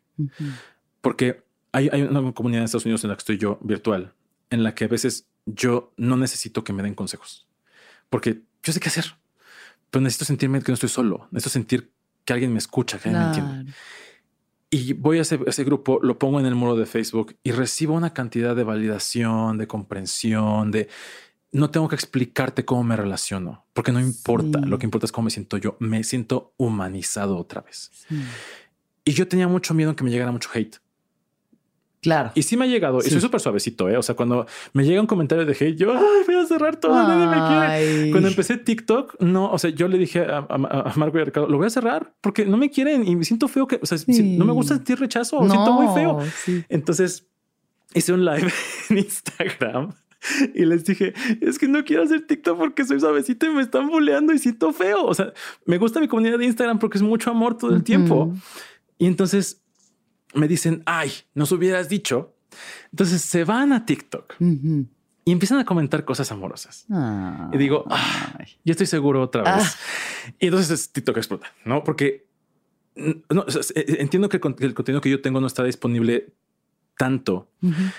creo que lo más valioso que yo tengo en este momento, que no es necesariamente mío, es esta comunidad que se está formando, el que tú puedas entrar a estos espacios en Instagram, en TikTok, en Facebook, en lo que sea, y poder decir, soy una persona, no sé qué estoy haciendo, alguien véame como ser humano y que haya una cantidad grande de personas que te diga, te veo, mm. eres un ser humano. Qué hermoso, qué bonito, gracias por generar eso, tan importante que exista. Y me estoy dando cuenta de eso, de lo importante que es expresar la necesidad de seguridad. O sea, es algo que no había pensado, no me había, como que no había caído en cuenta de, lo importante que es sentir que hay una seguridad, o sea, que, que necesitas que te comprueben de ciertas formas que están que no es nada más, no, yo me tengo que dar, tú te tienes que dar tu seguridad, nadie aquí te valida, tú te validas, porque aquí nadie te viene a dar, tú te das a ti mismo y una vez que tú te ames y el amor propio te lo dará todo, entonces ya podrás amar. No, sí necesito que me compruebes que me amas. Particularmente el poliamor surge como una respuesta radical a la monogamia y cuando empieza es algo muy individual. Eh, como la anarquía relacional. Pero eventualmente las personas que estamos haciendo esto, que estamos generando este contenido, eh, nos dimos cuenta de que no es por ahí. ¿no? Y el contenido actual acerca de poliamor y no monogamia en general es mucho más compasivo y es mucho más humano, porque las necesidades de apego, porque el apego no es codependencia, las necesidades de apego básicas incluyen esta armonía emocional, esta conexión contigo. Yo no puedo vivir solo porque me marchito, porque me muero. Mi salud no es nada más tomar agua e ir al baño. Mi salud es bienestar emocional, físico e intelectual. Y si no tengo todo eso que incluye bienestar social también, no puedo estar. Sí. Sí, qué importante, qué maravilla. Muchas gracias, Jaime, por todo esto. O sea, la mente explotada verdaderamente. O sea, me explotó la tacha varias veces en esta conversación. Te voy a pedir una última cosita. Es tres libros que le puedas recomendar a la gente si quieren iniciarse en esto de las relaciones fuera de la monogamia. Súper, sí. Hay uno que se llama Polysecure poli como poliamor y secure como seguridad. Es de Jessica Fern. Habla de apego y relaciones no monógamas éticas. Es una joya y pronto va a ser en español. Ahorita solo está en inglés. Hay otro que se llama este. este lo recomiendo, pero con un paréntesis. Hay uno que se llama Más que dos de, de Eve Rickard y Franklin Bo. Sin embargo, súper importante que cuando lleguen a la parte que habla de la noche oscura del alma, esa parte no. Después, Eve Rickard eh, y las mujeres de ese libro se dieron cuenta de que están en una relación abusiva con el, con el autor del libro. Y esa parte específica del libro es donde Eve eh, dice, sí me tiene que doler y me tengo que aguantar porque es lo que hay. Eso no es cierto. Esa es la única parte del libro que yo, así de, si pudiera ir a todas las librerías del mundo y arrancar esa página, diría, léanlo. Entonces, lean ese libro, tiene muchas herramientas maravillosas, pero con ese pequeño paréntesis. El disclaimer. Sí. Y este, otras desafortunadamente en español no conozco muchos. Sé que Brigitte Basayo tiene varios, pero no los he leído, no los puedo recomendar. Otro que está en inglés que puedo recomendar es eh, la guía The Smart Girl's Guide to Polyamory, la guía de la chica lista para poliamor de, de Decker Winston. Ok. Es una cosa increíble, muy actualizado, salió hace poquitos años, es compasivo, ético, tiene esta visión social maravillosa y ya de ahí pues pueden ver muchas cosas y pueden leer mi blog. Gotitasdepoliamor.com. Gotitasdepoliamor.com y síganlo en Instagram y en TikTok y en todas sus redes y vean los lives y, y conecten con esa información porque es muy válido de pronto ni siquiera en una cuestión de que digas, yo quiero este, tener este tipo de relaciones, pero abrir tu mente a cómo funcionan otro tipo de relaciones o a cómo si estás en una relación monógama sintiendo estos impulsos y estos deseos, la forma en la que puedes aprender a comunicarte de una forma respetuosa y ética y que ya no vivamos en este pinche mundo feo donde la gente se engaña y se pone el cuerno y se miente y acabamos todos más jodidos. Porque sí, de por sí. O sea, yo lo que le digo a mis amigos ya que tenemos más de 30, de que, güey, nosotros ya somos como perros en la calle, así, de que ya te patearon, ya te escupieron, ya así dices, ay, no aguanta, ¿cómo me. Llega, alguien y así te quiere acariciar y tú, no, me van a pegar y te meas en el tapete. O sea, estamos aquí curándonos a nosotros mismos y unos a otros, pero sí hay que informarnos y saber que hay comunidades así, ¿no? Donde la gente está ya conectando con esa información tan chida. Ay, gracias, Jaime. Te voy a hacer tus últimas preguntitas típicas del viaje y ya cerramos esta deliciosa conversación. ¿Cuándo fue la última vez que lloraste? la última vez que lloré, la semana pasada. Podemos saber por qué. Sí. Este. no porque llorar otra vez. Sí, sí. sí, este. He estado conectando mucho con personas y conmigo mismo. Y al mismo tiempo he estado conectando mucho con esta sensación de no es cierto. Entonces estoy como confrontándome mucho con mí. Me siento muy exitoso, muy amado, muy feliz, muy todo. Y con esta creencia de vas a despertar, Jaime. Entonces ahí se me copiaron la voz. Hubo un momento, ha habido momentos en, en, las últimas semanas que he hablado con mis vínculos de esto y les he expresado el no soy suficiente.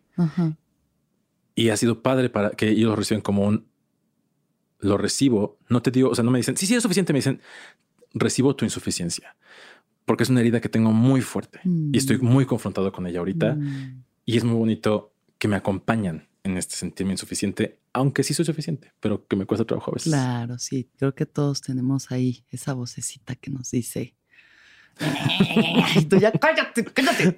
No, pero qué bonito verlo así. Recibo tu insuficiencia. Eso me parece súper valioso. ¿Qué es lo que más feliz te hace? ¿Qué es lo que más feliz me hace?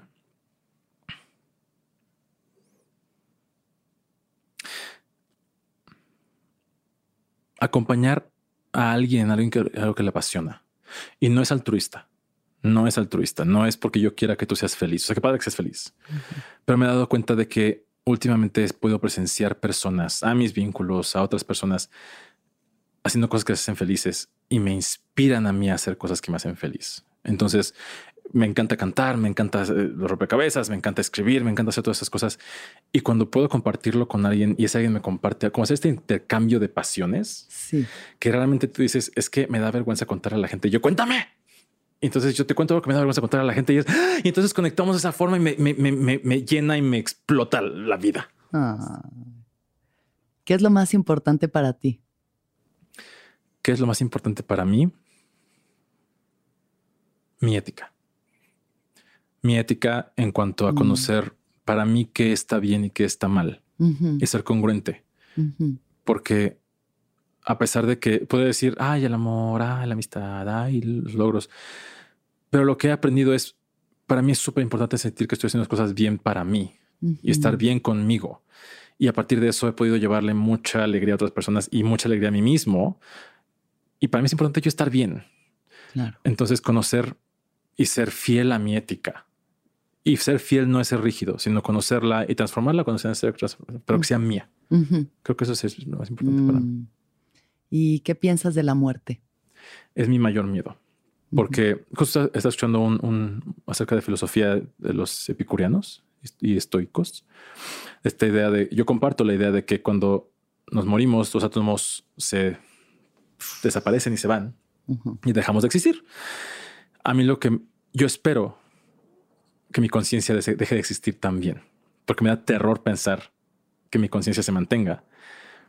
Pero yo pienso que pues mi materia sigue ahí, va a desaparecer, se va, se va a esparcir y se va a convertir en otras cosas. Pero yo, este Jaime que está aquí ahorita, va a dejar de existir. Esta conciencia va a dejar de existir.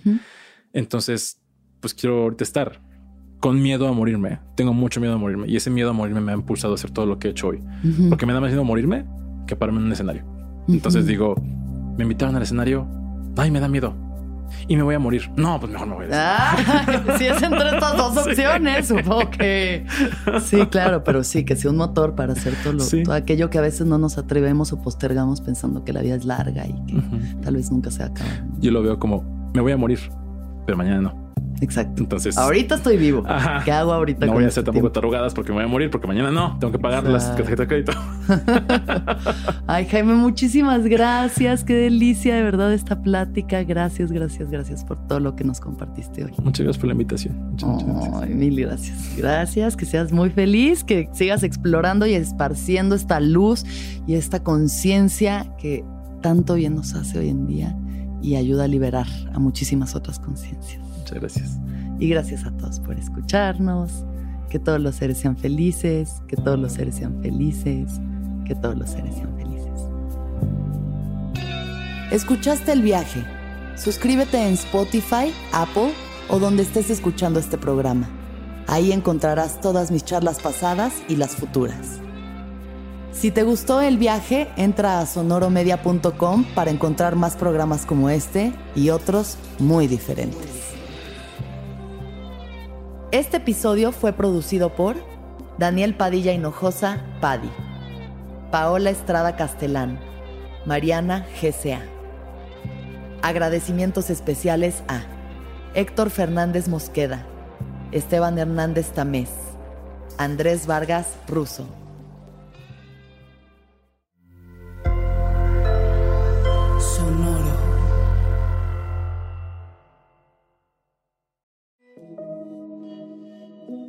Hola, soy Roxana Castaños, una apasionada de la meditación y de todos los temas que nos llevan a una transformación espiritual, y te invito a escuchar Intención del Día, un podcast de Sonoro para dirigir tu energía hacia un propósito de bienestar.